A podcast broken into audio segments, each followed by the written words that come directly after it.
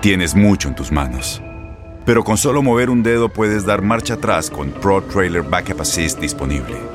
Presentamos la nueva Ford F150 2024. Ya sea que estés trabajando al máximo o divirtiéndote al máximo, esta camioneta te respalda porque está hecha para ser una parte indispensable de tu equipo. Fuerza así de inteligente solo puede ser F150. Construida con orgullo Ford. Fuerza Ford. Bienvenidos al podcast de Buenos Días América, la revista radial más completa para los hispanos. Política, salud, economía, tendencia y deporte son algunos de nuestros temas. Bienvenidos. Hoy en Buenos Días América conversamos con Yesid Vaquero, corresponsal de Univisión en Colombia, porque se implementa en Bogotá estrategia de hospitales de campaña como una alternativa para evitar el colapso del sistema de salud. Doctora Dadilia Garcés Mejía, médico epidemiólogo, profesora del Miami Dade College, ¿cuáles son los usos de la tarjeta de vacunación y cómo conservarla? Si se te pierde, ¿qué puedes hacer? La columna política con Fernando Espuelas, hoy conversando de Caitlyn Jenner, considera posible postularse para gobernadora en California.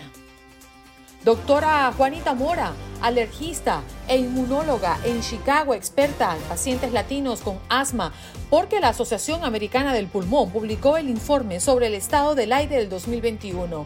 Este revela que 4 de cada 10 personas en Estados Unidos respiran aire contaminado. Y Paula Lamas, periodista desde Seattle, nos habla de los legisladores del estado de Washington que estuvieron hasta el último día de la sesión de 2021 trabajando. Y entre los proyectos de ley que aprobaron está la creación de un nuevo impuesto sobre las ganancias de capital y uno que crea un impuesto para los combustibles bajos en carbono estándar. Tus mañanas están llenas de energía de la mano de Andreina Gandica y Juan Carlos Aguiar. Aquí, en Buenos Días América, hacemos un recorrido por esos temas que son importantes para ti. Noticias, inmigración, salud, el acontecer diario, las tendencias y por supuesto los deportes. Buenos días América, este programa es tuyo.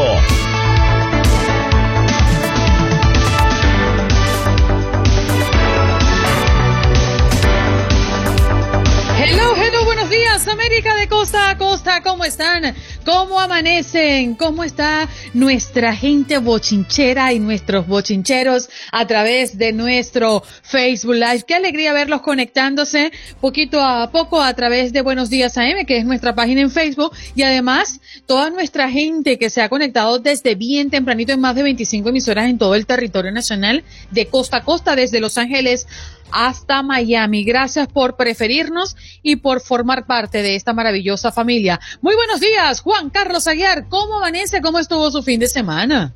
Mi querida Andreina Gandica, tenga usted muy buenos días. Qué maravilla poder saludarla el día de hoy, lunes 26 de abril del año 2021.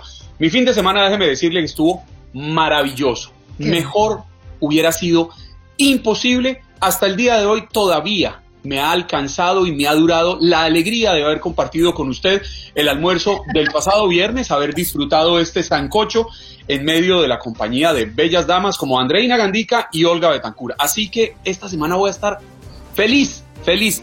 Recibí su amapuche y eso es insuperable. Sí, señor. Yo igual digo, yo me quité un peso encima primero por pagarte el sancocho. Y segundo, bueno, porque tenía ganas de verte, mi compañero, amapucharte bien apretadito y bueno, darte ese abrazo, ¿no? Eh, eh, los compañeros, qué sabroso es compartir fuera, ¿no? Del ámbito laboral. Vámonos de inmediato con más información y esto tiene que ver con Colombia, porque específicamente en Bogotá se está implementando estrategias de en hospitales de campaña como una alternativa para evitar el colapso del sistema de salud a causa del COVID-19 y la alta ocupación de camas. Eh, allí tenemos a Yesid Vaquero, corresponsal de Univisión en Colombia. Yesid, muy buenos días. ¿Cómo amaneces? Andreina, hola, ¿qué tal? Buenos días para ti, buenos días para todos nuestros oyentes y para quienes te acompañan en la mesa de trabajo hoy. Pues amanecemos preocupados, amanecemos preocupados en Colombia y en Bogotá porque el COVID-19 no solamente ha llevado a esa estrategia de ampliar los hospitales de campaña. En este momento en Bogotá hay cinco y la alcaldesa Claudia López ha dicho que podrían ser más y que esa inversión es menor que la de hacer más hospitales de campaña, más hospitales eh, físicos, perdón, y eh, por eso la ha tomado. Pero más preocupados aún con las cifras, porque mm. anoche el dato más reciente que entregaba el Ministerio de Salud era de 465 personas eh, eh, muertas por el COVID-19 y una cifra de más de 17 mil nuevos contagios. Esto no se daba en Colombia, ni siquiera en el principio de la pandemia. Estamos en un tercer pico y con varias ciudades, la ocupación de camas en las unidades de cuidados intensivos por encima del 98%. Les hablo de Medellín, les hablo de Santa Marta, les hablo de Bolívar, el departamento en donde queda Cartagena, y Bogotá, que todavía no llega a esa cifra, por fortuna, pero que se encuentra en un preocupante ascenso. Yesid, y entendemos también que todo este operativo, pues, de poder implementar estrategias de hospitales de campaña, surge porque hay personas que tienen enfermedades graves y tienen que ser tratadas y si las camas están colapsadas en los hospitales, ¿cómo atendemos, no? Eh, eh, es, ese paciente que viene con una enfermedad y que tiene que ser tratado porque su vida también depende de eh, esto que pueda ofrecerles el servicio de salud. Correcto. al principio de la pandemia en Bogotá, sobre todo, en algunas otras ciudades también, pero la mayor dimensión fue en Bogotá, se hizo un pabellón completo en un lugar donde se hacen ferias, exposiciones y donde se hacen distintas, eh, eh, distintos eventos llamado Corferias, hicieron un pabellón gigantesco con una multimillonaria inversión para atender justamente a esos eh, pacientes. A este pabellón se le dio muy poco uso y al cabo de varios meses pues decidieron tumbarlo después de que después de que se había entre comillas normalizado la situación por el COVID-19. Hoy está haciendo falta. Hoy por eso se van a hacer más hospitales de campaña como los que mencionábamos al principio, para poder atender a estos pacientes que no están infectados con el COVID-19, pero que requieren una unidad de cuidado intermedio o intensivo para poderlos vigilar allí y cederle un poco el espacio a los pacientes COVID en las unidades de cuidado intensivo. Yesid, ¿cómo están haciendo en Colombia con la vacunación? Bueno, la vacunación en Colombia lamentablemente va muy mal el presidente Iván Duque la semana pasada tuvo que aceptar que había un retraso en el plan de vacunación. Aquí de, se ha vacunado más o menos al 2 o 3% de la población, sobre todo a los que están en la primera línea de contagio, que es el personal de la salud, y los adultos mayores de 70 años.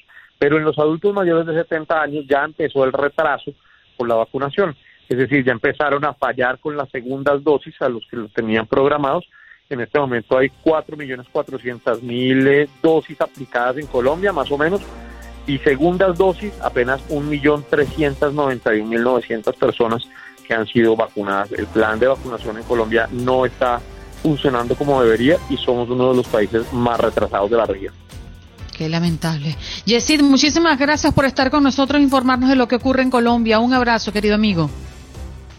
Un abrazo para ustedes, como siempre, un placer estar con ustedes. Que tengan un feliz día. Feliz día. Yesid Vaquero, corresponsal de Univisión en Colombia. Se implementa en Bogotá estrategia de hospitales de campaña como una alternativa para evitar el colapso del sistema de salud a causa del COVID-19 y la falta eh, ocupa, y la alta ocupación, mejor dicho, de camas UCI que se viene presentando en los últimos días. Tu salud no solo es tu prioridad, sino también la nuestra. Sino también la nuestra. Buenos días, América, con, los, expertos. Ya estamos conectados con la doctora Dadilia Garcés Mejía, médico epidemiólogo, profesora del Miami Dade College. ¿Cómo está, doctora? Muy buenos días. Muy buenos días. Bueno, con un tema sumamente interesante. Hay personas que no entienden eh, o no saben para qué realmente eh, sirve o cómo funcionan las tarjetas de vacunación, ese cartoncito blanco que nos dan cuando nos vacunamos en este país. Doctora, ¿cuáles son exactamente? Allí lo tiene la doctora mostrándonos en, nuestra transmisión de Facebook Live. ¿Cuáles son eh, los beneficios o las ventajas que nosotros tenemos de portar esta tarjeta? Mira, lo más importante de la tarjeta de vacunación es de que recopila información que es necesaria para cada uno de nosotros.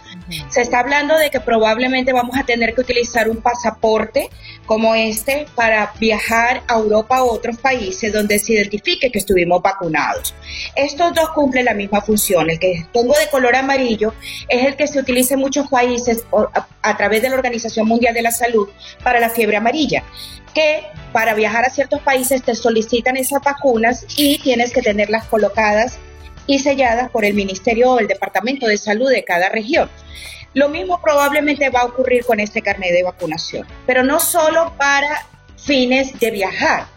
¿Qué nos permite el carnet de vacunación? Uno, saber qué dosis tenemos. Dos, si hemos cumplido el esquema y si estamos completamente inmunizados. Tres, qué cantidad de personas, porque esto llega a los departamentos de salud y específicamente aquí en Estados Unidos llega al departamento de salud de cada estado y permite saber cuántas personas están vacunadas, completamente o no. Y cuarto, en caso de que ocurra un efecto adverso, hay información sobre la vacuna que va a permitir hacer el seguimiento de las diferentes investigaciones que se tienen que abrir en caso de que ocurra un efecto adverso raro sobre todo. Doctora Dadilia, muy buenos días. ¿Sabe que el gobierno ha asegurado que por ahora no se contempla la posibilidad de un pasaporte de uso obligatorio. Sin embargo, quienes hemos recibido ya las dos dosis o la dosis de Johnson y Johnson, querrámoslo o no aceptarlo, ya tenemos una serie de beneficios. Yo puedo subirme a un avión sin una muestra PCR, yo podría en cuestión de días viajar a Europa. Ya hay países como Australia, como Nueva Zelanda, que si usted no está vacunada, no la dejan ingresar. Usted puede ingresar a los Estados Unidos si demuestra haber sido vacunado sin ningún otro requisito. Más tarde que temprano vamos a llegar al punto en que todos vamos a tener que andar vacunados, no porque nos obliguen, sino porque queremos disfrutar de algunos beneficios Correcto, es lo que ocurre, con, por ejemplo, con lo que mostré aquí con la tarjeta de la fiebre amarilla. Para viajar a ciertos países, si tú no tienes esta vacuna, simple y llanamente no te dejan viajar porque es la normativa del país. Estados Unidos puede establecer las reglas dentro del territorio y cada estado puede establecer sus reglas, pero independientemente cada país tiene el derecho también de establecer sus reglas de salud pública. Y si para el beneficio de ese país es de que tú estés vacunado, simple y llanamente o no te permiten entrar o si te permiten entrar tienes que cumplir una cuarentena que tú tienes que pagar por 10 a 14 días y después de eso empezar tu proceso de vacaciones. Ahora, si tú tienes ese presupuesto tan holgado para estar 14 días en un hotel, hazlo. Pero va a llegar un momento de que las vacunas van a ser un requisito como es la de la fiebre amarilla para viajar a la mayoría de los lugares. ¿Por qué se recomienda no plastificar ese cartoncito, doctora? Porque como puedes ver, puedes colocar información de varias dosis de la vacuna. Si tú lo plastificas, no puedes colocar en este caso la calcomanía o el sticker de las siguientes dosis o inclusive escribir sobre este cartón y colocar la información que tú necesitas. Por eso es que se recomienda que no se plastifique. Estás en mute, creo, Juan Carlos, no te escuchamos. Sí, perdón, doctora Adilia, en estos días recibía un mensaje de una vieja amiga de, de mi juventud en la que me hablaba de las famosas teorías, estas que yo prefiero llamar conspirativas. Me hablaba de que este es un plan que busca acabar con la mitad de la población mundial porque el planeta está sobrepoblado, que están utilizando nanotecnología para debilitar y destruir nuestro sistema eh, inmunológico. Doctora Dadilia, parecería absurdo, pero yo sí quisiera pedirle a usted nuevamente que nos explique qué es esta vacuna. Mira, vamos a empezar qué es la pandemia primero. Las personas empezaron con las teorías de confusión y de desinformación con la pandemia. Cada 100 años se han registrado pandemias de diferente tipo. Hace 100 años que fue la más reciente fue la de la influenza o la del flu o la de la gripe española pero no teníamos las medidas que tenemos ahorita. Las vacunaciones masivas comenzaron realmente a partir de 1940. En el transcurso de la, Segunda Guerra Mundial fue donde las vacunas empezaron a ser probadas y ser más efectivas. Eh, esto es un comportamiento natural de las enfermedades. Ellos buscan la oportunidad porque son seres vivos de sobrevivir como tratamos los seres humanos. Ahora, las vacunas no tienen ninguna nanotecnología en el sentido de que nos van a inculcar algo para hacernos daño. No. Lo que se están utilizando son tecnologías nuevas para tratar de que de un solo elemento del virus se puedan sacar muchas más vacunas y sean mucho más efectivas a las vacunas anteriores que estábamos acostumbrados. No nos van a cambiar el ADN o el ARN, no nos van a colocar información ni ningún microchip, nada de eso es cierto. Todo esto se está utilizando bajo supervisión de diferentes entes internacionales y se está tratando de que esta pandemia no dure como duró la fiebre española o la, o la epidemia española, cinco años o cuatro años, sino que se reduzca su tiempo, el impacto de mortalidad sea mucho menor y continuemos con nuestras vidas. El estigma que se ha creado alrededor de las vacunas por en muy buena parte el caso de Johnson Johnson en este país. Y ya las autoridades de salud acá en los Estados Unidos dieron el visto bueno a reanudar el uso de la vacuna de Johnson Johnson. ¿Qué explicación podríamos darles a nuestros oyentes, doctora, con referencia a esta vacuna y a todas las demás? Porque hay muchas personas que tienen desconfianza. Hay que aclarar algo muy importante. Las personas que padecen la enfermedad de COVID-19 tienen 10 veces más el riesgo de hacer trombos o inclusive 100 veces más riesgo de hacer trombos que con las vacunas.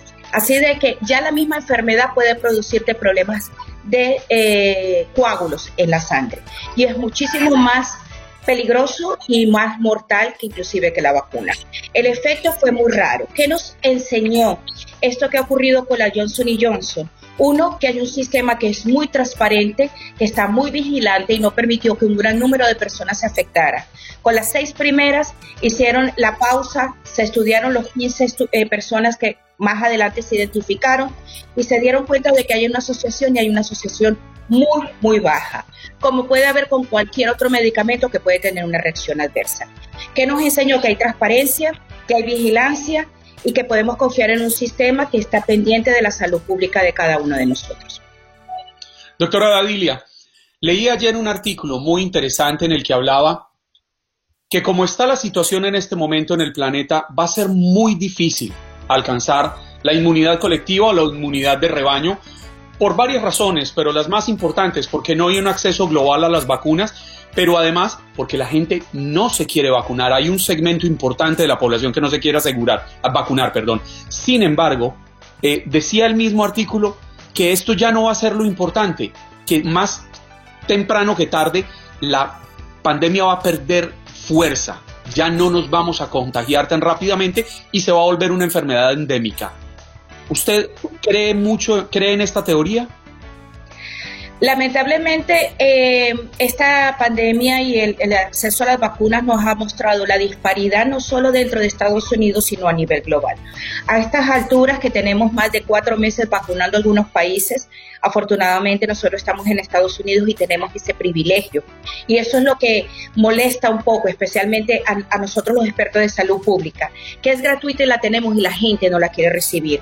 Mientras hay países que ni siquiera han empezado la vacunación de su población. Así que la, inmunidad de rebaño global no se va a lograr porque simple y llanamente no hay acceso a las vacunas. Por otro lado, hay mucha desinformación, volvemos a lo mismo. En referencia a que se va a volver endémica, sí se va a volver endémica. La, eh, es importante la vacunación no solo para evitar de que eh, nos continuemos enfermando. La vacuna permite que las mutaciones o las variantes disminuyan el ritmo de cambio también porque tenemos un sistema inmune más fuerte y no le estamos dando información al enemigo de qué es lo que podemos fallar como sistema inmune. el, objetivo es lograr por lo menos un 70% de la población que esté vacunada y sí, como te expliqué anteriormente, esta enfermedad va a pasar a, a ser parte de nuestras vidas como es la influenza y por otro lado, probablemente tengamos una vacuna anual o cada dos años de esta misma enfermedad. Doctora, nos queda nada, un minuto para hacer una pausa, pero me gustaría hacerle una pregunta muy importante en el corte. Nos quedamos con nuestra gente en el Facebook Live, si usted tiene un minutito para ofrecérnoslo. Sí, sí. Bien, ahí escuchábamos a la doctora Tadilia Garcés que hoy nos acompaña para pues aclarar muchas dudas con relación a la tarjeta de vacunación. Ella es médico epidemiólogo, profesora de Miami Dade College, hoy hablando de cuáles son los usos de la tarjeta de vacunación y cómo conservarla. Y lo que le vamos a preguntar a través de nuestro Facebook Live es si se nos pierde, ¿qué podemos hacer? Porque muchas personas la han dejado por allí regada y pues ya no saben qué hacer con la pérdida de su tarjeta. Ya regresamos. Día 96 de Joe Biden en la presidencia. ¿Cómo va su agenda? El presidente Biden ha obtenido un 52% de aprobación en los primeros 100 días de gobierno que está por cumplirse, con lo que supera por 10 puntos a su predecesor Donald Trump y sin embargo no está cerca de ser el mejor puntaje en el registro histórico. El índice de aprobación de Biden se ubica en 52% a medida que se acerca su día número 100 en el cargo, la venidera eh, el próximo viernes, de hecho, donde estaremos sosteniendo un programa especial en Buenos Días América, así que no se lo pueden perder. Día 96 de Joe Biden en la presidencia. ¿Cómo va su agenda?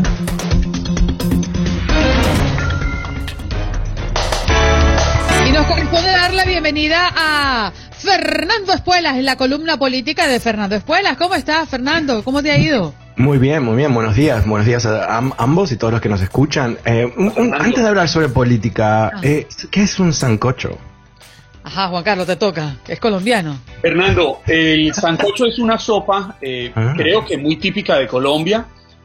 Es un, caldo bastante espeso, pero que se espesa, no, no, no se lo imaginen muy espeso, pero que se espesa gracias a la papa, a la yuca y al plátano que lleva.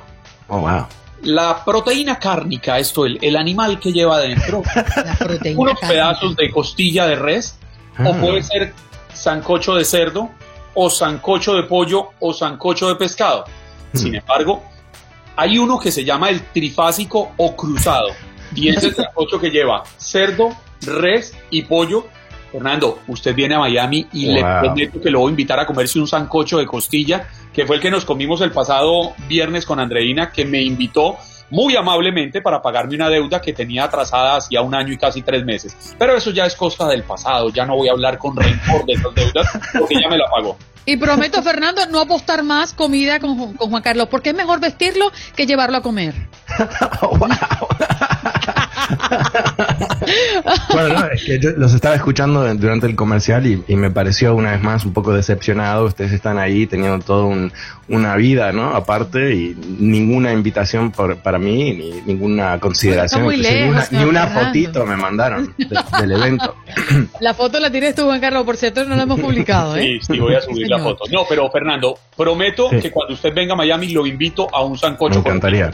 Perfecto, qué lindo. Bueno, vamos a entrar en materia porque ha sido un tema sumamente polémico tratándose de Caitlyn Jenner, quien fue atleta olímpica, estrella de televisión en los programas de la familia Kardashian y en los últimos años activista transgénero. Ahora busca ser gobernadora de California en la elección para retirar a Gavin Newsom.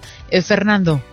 Sí, bueno, eh, yo creo que ah, hay esta candidatura de Jenner es bastante problemática, ah, porque primero si hemos aprendido algo en los últimos uh, cinco años, que tener un celebrity que nunca ha manejado un gobierno no es tan buena idea, ¿no? Y uh, ella no, nunca ha gobernado, no, tiene ningún tipo de experiencia que se conecta a eso para nada. Eh, segundo, no sé si los problemas de California se pueden resolver simplemente dándole un garrotazo al gobernador Newsom, ¿no? Eh, es es, un estado sumamente complejo, requiere tremendo, tremendo, tremendo consenso para poder avanzar. Y, y Caitlin eh, es republicana. En un estado que no ha tenido un candidato republicano, o perdón, un oficial electo a nivel estatal desde el 2006. O sea, eh, no está demasiado claro si es una candidatura seria o simplemente es otro reality show que ella está haciendo. A mí me queda una duda, Fernando, porque según mis cuentas, habían tenido eh, en el estado dorado un gobernador republicano hace 10 años. Eh, Arnold Schwarzenegger no era republicano. Hablando de las celebridades, hace 10 años más o menos que él entregó el poder, yo no vivía en Estados Unidos y para ser sincero, yo no he leído al respecto. Pero sí sé que fue un duro crítico de Donald Trump, independiente de ser republicano. ¿Qué tal fue el gobierno de él? ¿Usted tiene registro? Sí, sí, yo viví en California esos años. Eh, eh, él, ah, Schwarzenegger fue alguien bastante interesante en un momento donde California no tenía respuestas. Uh, Gray Davis, que era gobernador de California en ese momento, una persona muy digna, muy honesta, pero sin visión y sin capacidad, yo diría, de poder acomodar los diferentes polos de poder que existen en California. Y Schwarzenegger, que era obviamente famosísimo en esos momentos, eh, viene con su personalidad de las películas. Yo vengo a romper las cosas para reconstruirlas. Y le fue bastante bien el primer año, el segundo año, y después las cosas se derritieron porque él no podía juntar a los partidos. Él no tenía una base de poder más allá de su propia ah, celebridad. Ah, la diferencia ahora, yo creo, es que Gavin Newsom no es un tipo gris, un tipo que no tiene apoyo. Ah, es alguien que sin duda ha cometido errores como cualquier otro gobernador, ¿no? Pero no, no es una, una persona que odiada, por decirlo de esa manera. Así que eh, ah, me parece que cualquier ciudadano tiene el derecho de meterse, ¿no? Pero eh, Jenner, en este particular caso, no sé qué es lo que ella aporta a la gobernación de California que no aporta otra persona que quizás tiene experiencia en gobernar. Mm. A mí me llama la atención, yo no sé si, si es real que California lleva una carga eh, histórica reciente de personajes de la farándula, quizás también eh, em, empresarios con ganas de ejercer, ¿no? En la política. Hablamos porque otros candidatos ya también se han eh, declarado con su intención de postularse contra Newsom. Ahí teníamos al, al exalcalde de San Diego, a Kevin Faulkner, también al empresario John Cox y también andaba por allí la exactriz porno Mary Carey. sí, ¿No? Bueno. no te rías, Fernando. No, no, no, no, no, no, no esperaba. ¿Por qué te ríes? Gracia. Mm. Lo, lo, lo, lo puso nervioso, lo puso nervioso. No, no, no, para nada. No, no, pero, pero, pero yo creo que hay que recor recordar que eh, hay muchos candidatos en las elecciones de Estados Unidos que se suman a ser candidatos porque es una plataforma para hacerse más famosos o para generar negocios o simplemente para, para tener un poco más de atención. Eh, el objetivo de Donald Trump en el comienzo de su candidatura era generar básicamente muchísima publicidad para sus empresas y su nombre. Um, y lo último que él esperaba, esto se ha reportado en varios libros, es ganar. Así que yo creo que puede ocurrir, ¿no? Eh, siempre puede haber una sorpresa y no podemos decir, oh, Caitlyn Jenner, Caitlyn Jenner simplemente porque es un, una reality uh, TV host um, o personalidad de reality TV que no va a poder ganar. Quizás sí, quizás sí. Pero yo, yo creo que eh, una de las cosas que el gobernador Brown, que fue antes de Newsom, pudo hacer ordenó a California. Y él era, era gobernador, creo que por la cuarta vez, una persona de mucha experiencia, una persona grande, realmente con muchísima visión, pero también con capacidad de organizar las cosas. Yo creo que eso le dio a California muchísima confianza de que se puede gobernar California. Uh, que no se está eh, desmoron desmoronando, ¿sí? desmoronando eh, todos los días, ¿no? Y yo creo que Caitlyn Jenner va a tener que argumentar por qué ella, más allá de decir que Gavin Newsom es terrible, que obviamente cualquier candidato lo va a decir, es qué, qué es lo que yo voy a hacer y cómo lo voy a lograr, con lo que sería un, un, el control sin duda de la legislatura por parte de los demócratas, que no, no van a hacer, um, eh, no van a ayudarla si ella es gobernadora, sin duda. La pregunta que yo me hago, Fernando, es, ¿qué ha hecho Caitlyn Jenner? Más allá de cuando se llamaba Bruce, Uh -huh. y obtener una medalla olímpica fue por allá en la década de los 70 uh -huh. y luego eh, pertenecer a la familia Kardashian, haberse casado con la matriarca del, del, clan Kardashian y convertirse en una celebridad, uh -huh. luego eh, tener su transición que es totalmente válida y respetuosa y lo aplaudo, pero creo que más allá de esto no tiene experiencia. Si uno toma el ejemplo de Donald Trump, pues al menos uno pensaría que Donald Trump tenía algo en la cabeza porque venía de ser un empresario bastante polémico, pero había levantado para quienes les guste o no, había levantado un emporio económico bastante interesante. ¿Estamos de acuerdo en cómo lo hizo o cómo no lo hizo? Esa es otra discusión, pero lo había hecho. Pero Caitlyn Jenner, ¿qué ha hecho? Tienes mucho en tus manos. Pero con solo mover un dedo puedes dar marcha atrás con Pro Trailer Backup Assist disponible. Presentamos la nueva Ford F150 2024. Ya sea que estés trabajando al máximo o divirtiéndote al máximo esta camioneta te respalda porque está hecha para ser una parte indispensable de tu equipo. Fuerza así de inteligente solo puede ser F-150. Construida con orgullo Ford. Fuerza Ford.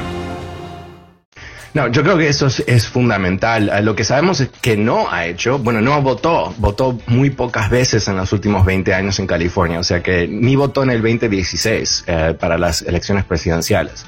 Dicho de otra manera, no ha sido una persona que está conectada a la política en lo más básico, ¿no? Ah, eh, pero yo creo que hay, otra manera de verlo esto también, ¿no? Que, cada ciudadano tiene la posibilidad de, obviamente, presentarse y llegar a cualquier puesto que se, se imagina que puede llegar. Ah, pero, eh, ¿para qué? ¿No? Eh, ¿qué, es, ¿Cuál es la razón? Yo eh, leí, ah, porque sabíamos, sabía obviamente que íbamos a tener esta conversación, leí varios artículos sobre su anuncio y todo el resto. Yo no escucho qué es lo que ella quiere resolver. hay propuestas. No, no, no, no. Ahora, no, no solamente lo que quiere resolver, ¿cómo lo va a resolver? Porque mucha gente aquí querrá resolver cosas. Así es, hay muchos problemas. Eh, yo escucho mucho de California día a día en mi programa en Univision porque eh, hay gente que me llama desesperados porque sienten que están atrapados en California con una especie de monolito demócrata que no ha resuelto todos los problemas, no ha sido un paraíso sobre la tierra.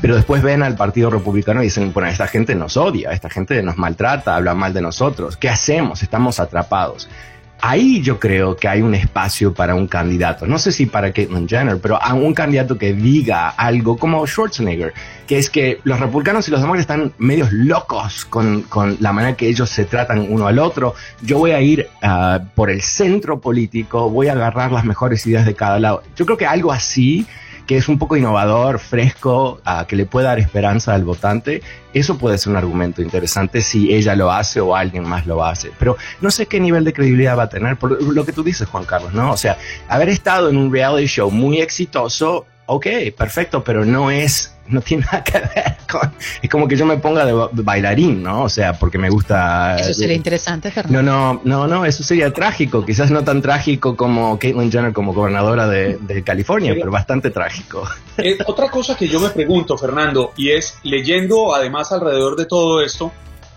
¿recibirá el respaldo del Partido Republicano, de esta ala más conservadora del Partido Republicano, tratándose de una mujer transgénero que no tiene precisamente ni la formación ni la experiencia.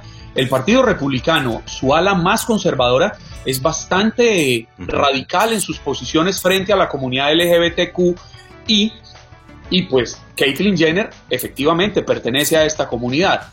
Entonces yo me pregunto, pues uno se imaginaría a Caitlyn Jenner en el Partido Demócrata, que ha tenido una mente abierta frente a, a estas posiciones, pero el Partido Republicano Sí, bueno, eh, yo creo que es, muy buen punto, eh, eh, pero en California es un poquito diferente porque los republicanos están tan desesperados para poder encontrarse con el poder una vez más que creo que estarían dispuestos a aceptar un candidato no tradicional como fue Schwarzenegger. Schwarzenegger no era, o sea, conocido como un republicano y todo el resto, pero obviamente no parte del sistema político, nada por el estilo.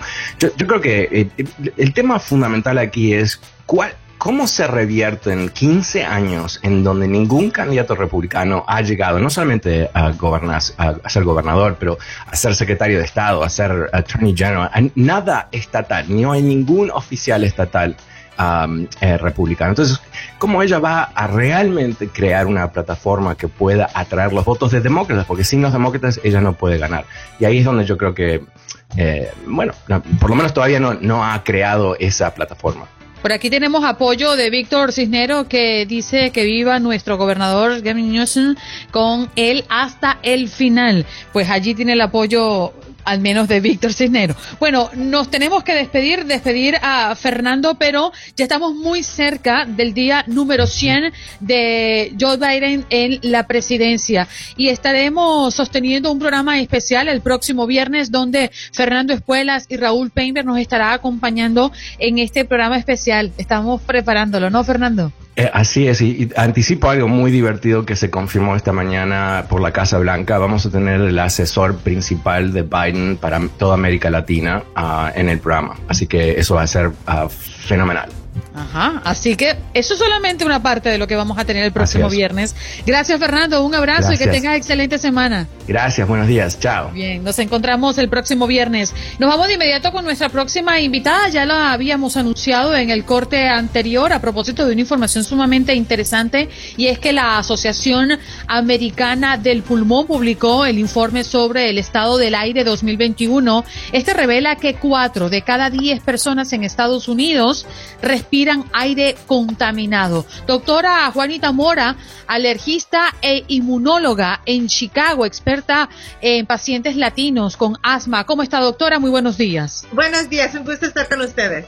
Yo creo que la pregunta obligada es cuáles son esos lugares más contaminados en los Estados Unidos, doctora. Claro, con partículas, este, el estado de California, cinco ciudades este, entornan la lista por lo mismo de los incendios forestales que tuvimos mucho este, durante los años 2017, 18 y 19 que acapara este estudio que se realizó como el vigésimo segundo de la Asociación Americana del Pulmón. Cuando se trata de este también de lo que es el ozono, este Alaska es uno de, es, es uno de los estados más contaminados también y de los más limpios que todos queremos saber también a Hawaii, Honolulu, Hawaii, está Burlington, South Burlington, este, North Carolina y también lo que es el Charlottesville, Virginia. Doctora Mona, el que cuatro de cada diez personas que vivimos en Estados Unidos estemos respirando este aire contaminado, ¿qué impacto está generando en nuestros pulmones? ¿Qué afectaciones pueden venir a futuro? Claro, como les explico a los pacientes y a todo el público, las partículas que hay en el ambiente que nos contaminan y el ozono son tan pequeñitos, por ejemplo, las partículas son el tamaño de un 30 de diámetro del pelo. Entonces, normalmente nuestro cuerpo tiene este defensas para poder sacar partículas más grandes como el toser, el estornudar, pero estas partículas son tan pequeñitas que van hacia los pulmones, infiltrándose en los pulmones. De ahí salen este, por medio de la sangre hacia los otros órganos, lo que es el corazón, lo que es el cerebro, lo que son los riñones y todo el medio este, cardiovascular. Y entonces lo que pasa es eh, pone a las personas a más alto riesgo a muerte prematura por problemas de asma, cáncer del pulmón que se puede ocurrir, también puede ocurrir lo que es este um, Alzheimer's en el cerebro, también derrames cerebrales que los pone a más este riesgo y también problemas cardiovasculares como ataques al corazón que pueden ocurrir. Entonces, y mujeres embarazadas que pueden dar a luz más tempranamente y más complicaciones con embarazos. Por eso es que estamos peleando tanto por limpiar el aire y ayudar especialmente a nuestras comunidades que son las más afectadas por esta contaminación. Doctora, mm, la contaminación del aire no se suavizó un poco en este año de pandemia. Se lo preguntamos porque, bueno, conocemos que menos personas están usando vehículos y todavía continuamos teniendo no ese índice de personas eh, saliendo a la calle con sus carros, ¿no? ¿Esto qué ha pasado? Bueno, este reporte incluye los años 2017, 18 y 19, así que el año de la pandemia donde creo que definitivamente va a haber un mejoramiento en las emisiones y todo, va a ser incluido en el próximo reporte, eso se los debo. Mm. Doctora Mora, el presidente está buscando llevar un gran cambio eh, a la situación climática en el mundo, está impulsando el que demos esta lucha de manera frontal. Esto lograría impactar también el que mejoremos el aire que estamos respirando. ¿Cuál es la percepción de ustedes? Claro que sí. Por eso le estamos haciendo un llamado al administrador, a la administración del presidente Biden a que haga cambios a energías no combustibles, no de fósiles, sino renovables y donde podamos respirar este más aire limpio, especialmente en nuestras comunidades latinas y afroamericanas, especialmente durante esta pandemia, porque al tener contaminación más el COVID-19, todo viviendo junto, Sabemos que los niveles de contaminación altos ponen a más alto riesgo a estas comunidades de tener complicaciones del COVID-19 y por eso es que él está tratando de ayudar especialmente a, estas comunidades tan afectadas ya y abatidas por el COVID-19 y ahora con esta contaminación que siempre ha estado ahí. Doctora, em, si nosotros regularmente, eh, y me quiero referir a antes de pandemia, cuando no usábamos mascarilla, ¿Esa sería una buena opción para cuidarnos de la contaminación ambiental? ¿Usar mascarillas? ¿O eso no nos em, cuida? No, claro que ayuda. El uso de las mascarillas creo que nos va a enseñar en un futuro que ha mejorado en las complicaciones de la salud por medio de la contaminación. Y básicamente lo que queremos enseñarle al público también pueden ir al este los apps de ustedes, de Univision, etcétera, y pueden ver el nivel de lo que es la calidad del aire de ese día. Y por ejemplo, si están más aptos, si son asmáticos, tienen problemas de los pulmones eh, o, de corazón o problemas respiratorios, en días donde la calidad de aire esté muy pobre y no, y no este, sea buena, evitar salir y hacer eventos afuera que va a ayudar también. Doctora Mora, no sé si la pongo en aprietos con la siguiente pregunta, pero permítame planteársela. ¿De cuánto estamos hablando en la proyección de vida de los seres humanos hoy en día, un promedio? ¿Y cuánto de esa proyección de vida, cuánto tiempo estaríamos perdiendo por la mala calidad del aire que respiramos? Mira, no me pones en aprieto porque hay un estudio que, que este, básicamente nos da la respuesta a esa pregunta. Sabemos que la contaminación por medio de un estudio que se hizo en London y este y acaparó Estados Unidos también mata a 107 mil personas al día, que es el equivalente de dos aviones al día, este, si por ejemplo cayeran este, del cielo y se estrellaran. Pero en cambio esto no hace noticias y por eso cuando vemos qué tanto se ha cortado una vida por medio de vivir en áreas donde hay mucha contaminación, estamos hablando 10 a 15 años que estamos robándole a las personas. 10 a 15 años de nuestra vida podrían estarse perdiendo por la calidad del aire. Exactamente. Entonces nos vamos todos a North Carolina. que es lo más cerca que tenemos. Además que permítame contarle, Andreina, que por la insuficiencia pulmonar que tengo yo, les digo, no es nada agradable tener unos problemas respiratorios. Cuando yo me ahogo, esto es sentir que uno no está atrapando el aire y yo creo que es de, los, de las sensaciones más horribles que uno puede tener. No, exactamente. Y he visto aquí cuando hay demoliciones de plantas aquí de carbón, etcétera, y los niños salen a jugar y luego llegan al cuarto de emergencia con resollido en su pecho o problemas de, de respiración cuando nunca los han tenido.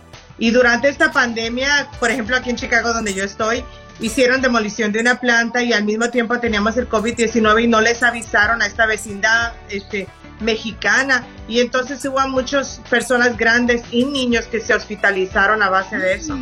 Wow, qué tragedia, ¿no? Uno no sabe el alcance de, del aire, ¿no? Cuando viene contaminado y como ya usted lo comentaba y Juan Carlos es una muestra de ello cuando tienen pues condiciones eh, especiales. Doctora, muchísimas gracias por estar con nosotros y ofrecernos esta especie de ranking, ¿no? Sumamente interesante que pocas personas conocen porque nadie se pregunta qué tan contaminado está el aire que respiramos hoy por hoy.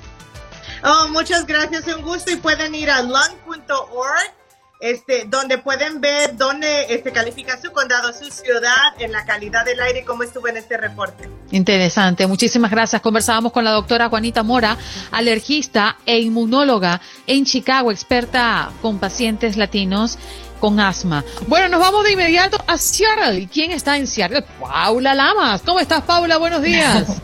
Muy buenos días. ¿Qué pasa? Una pregunta, y, no vamos a ponerle un día de estos música a Paula como se la ponemos a Etel Colato a ver si Paula también baila y todas las cosas. ¡Ole! Pero avisen con tiempo para tomarme un carril de café y entonces ahí arrancar la rumba.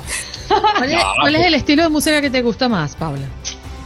Pues depende del día, depende del mood. A mí me gusta de todo, la verdad. ¿Podemos meter reggaetón? ¡Ah! ¿Por qué no? Pero ya. Métele sazón, batería y reggaetón. bueno, Paula. Y, le gustan mayores y todo. ¿A quién, Paula? No, dice la canción, dice la canción que a mí me gustan mayores. Usted, yo decía, él le gusta. Sí. Paula, yo creía que era contigo. No, no, no. no, no, que sí, la pegó, yo no. La pegó, ¿te gustan mayores, Paula? Prefiero mayores que, como dicen, cambia pañales. ¿Cuántos años tiene usted, Paula? 40 recién estrenados. Ah, yo soy mayor. Yo 49. No, pero usted, usted, no, usted no se meta en lío porque ya va a dormir en la alfombra. está viendo por qué ese hombre duerme en el piso. pero, ¿por allí, qué? Allí cruzando esta puerta está mi esposa. Qué susto que me oiga. Mejor hablemos de noticias. Pero pórtese bien. Pero es que las cosas uno no tiene por qué jugar con candela. Mejor hablemos de las noticias, exactamente. Paula, sabemos que los legisladores del estado de Washington estuvieron hasta el último día de la sesión de 2021 trabajando y entre los proyectos de ley que aprobaron. Pues te podría decir que un carnaval de nuevas leyes y entre ellas un montón de nuevos impuestos. Esto, por supuesto, en el marco justo de esta semana que el presidente Biden va a estar anunciando algunas nuevas medidas en su plan de economía y se cree que es justamente eh, nuevos impuestos. Pero bueno, a nivel estatal lo cierto es que los legisladores estuvieron muy productivos su última sesión legislativa, el gobernador los felicitó, eh, pudieron pues aprobar proyectos como el cambio para el cambio climático, eh, responsabilidad policial con respecto a las demandas que hace eh, Black Lives Matter, también eh, alivios económicos, de todo un poco. Tuvieron bastante, bastante interesantes las propuestas. Entre ellas, lo que está llamando la atención es que hay un impuesto por supuesto, a las ganancias, que es al valor agregado de un 7% a la venta de cualquier pues activo que haya de 250 mil dólares, incluyendo acciones y bonos. También incluyen eh, pues inmobiliarios, eh, pues viviendas, de todo. Ya se espera que pues esto enfrente desafíos legales porque aquí en el estado desde 1936 cuando se intentan hacer este tipo de cosas pues se han enfrentado ya a, a nivel legal y han ganado las propuestas, eh, mejor dicho, han ganado quienes dicen que esas propuestas no avancen. Entonces están veremos si todas estas ah, nuevas leyes, entre comillas, pues avanzan, están en camino ya al escritorio del gobernador para ser firmadas, eso es lo cierto, y eh, pues eh, estamos todos a la expectativa. Lo cierto es que las propuestas con respecto al cambio climático seguramente van a estar eh, siendo probadas y no van a estar siendo rechazadas ni por legisladores, ni por grupos que se opongan, ni mucho menos por el gobernador. hay bastante incertidumbre con respecto al grupo de republicanos, por supuesto, que ya han dicho que se van a oponer algunas de las que ya se han propuesto, como por ejemplo un impuesto a la gasolina que eh, está dentro de este paquete. Así que vamos a ver qué ocurre porque va a estar bien interesante eh, esta semana a nivel eh, político aquí en nuestro estado. Óigame, y hablando de, de, otras noticias, yo sí quisiera preguntarle por el tema de las vacunas allá en Seattle, en el estado de Washington, porque me da la impresión, según lo que uno lee, que van bien, mientras en otros lugares del país se ha ido frenando. ¿Cómo va el tema ya? Es bien interesante porque sí hay una gran disposición de las personas acá eh, para vacunarse. De hecho, se ha roto un récord, eh, más de 500 mil vacunas en uno de los centros de, vacunación masivos que se instalaron aquí en el estado. Eh, fue justamente este fin de semana. La gente está acudiendo a grandes masas a pues inocularse, pero también está subiendo lamentablemente el número de casos, más de 1.700 casos de coronavirus se estuvieron registrando durante el día sábado. Y están haciendo un llamado muy, muy grande porque uno de los principales aeropuertos del país está acá, el CITAC, está en Tacoma para ser exactos, y eh, pues grandes volúmenes de personas están viajando nuevamente, por eso eh, se le está haciendo un llamado a las personas para que no salgan del país al menos. Y si tienen que viajar a nivel nacional por razones estrictas, pues lo hagan con todas las medidas necesarias.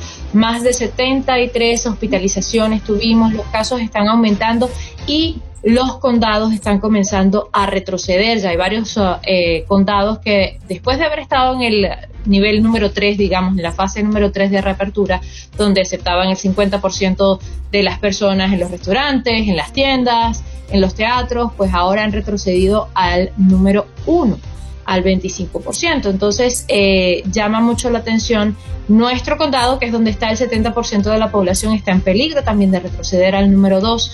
Eh, y se está viendo pues que el... Paula, nos quedan 10 segundos, tenemos que despedirte. Un abrazo grande, gracias por estar con nosotros.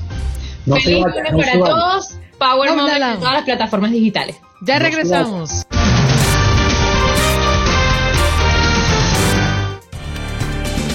Gracias por acompañarnos en nuestro podcast. Buenos días América. Y recuerda que también puedes seguirnos en nuestras redes sociales. Buenos días AM en Facebook y en Instagram. Arroba Buenos días América. AM. Nos escuchamos en la próxima. Boost Mobile tiene una gran oferta para que aproveches tu reembolso de impuestos al máximo y te mantengas conectado. Al cambiarte a Boost, recibe un 50% de descuento en tu primer mes de datos ilimitados. O, con un plan ilimitado de 40 dólares, llévate un Samsung Galaxy A15 5G por $39.99. Obtén los mejores teléfonos en las redes 5G más grandes del país. Con Boost Mobile, cambiarse es fácil. Solo visita boostmobile.com. Boost Mobile, sin miedo al éxito. Para clientes nuevos y solamente en línea, requiere AroPay. 50% de descuento en el primer mes requiere un plan de 25 dólares al mes. Aplican otras restricciones. Visita Boost Mobile.com para detalles.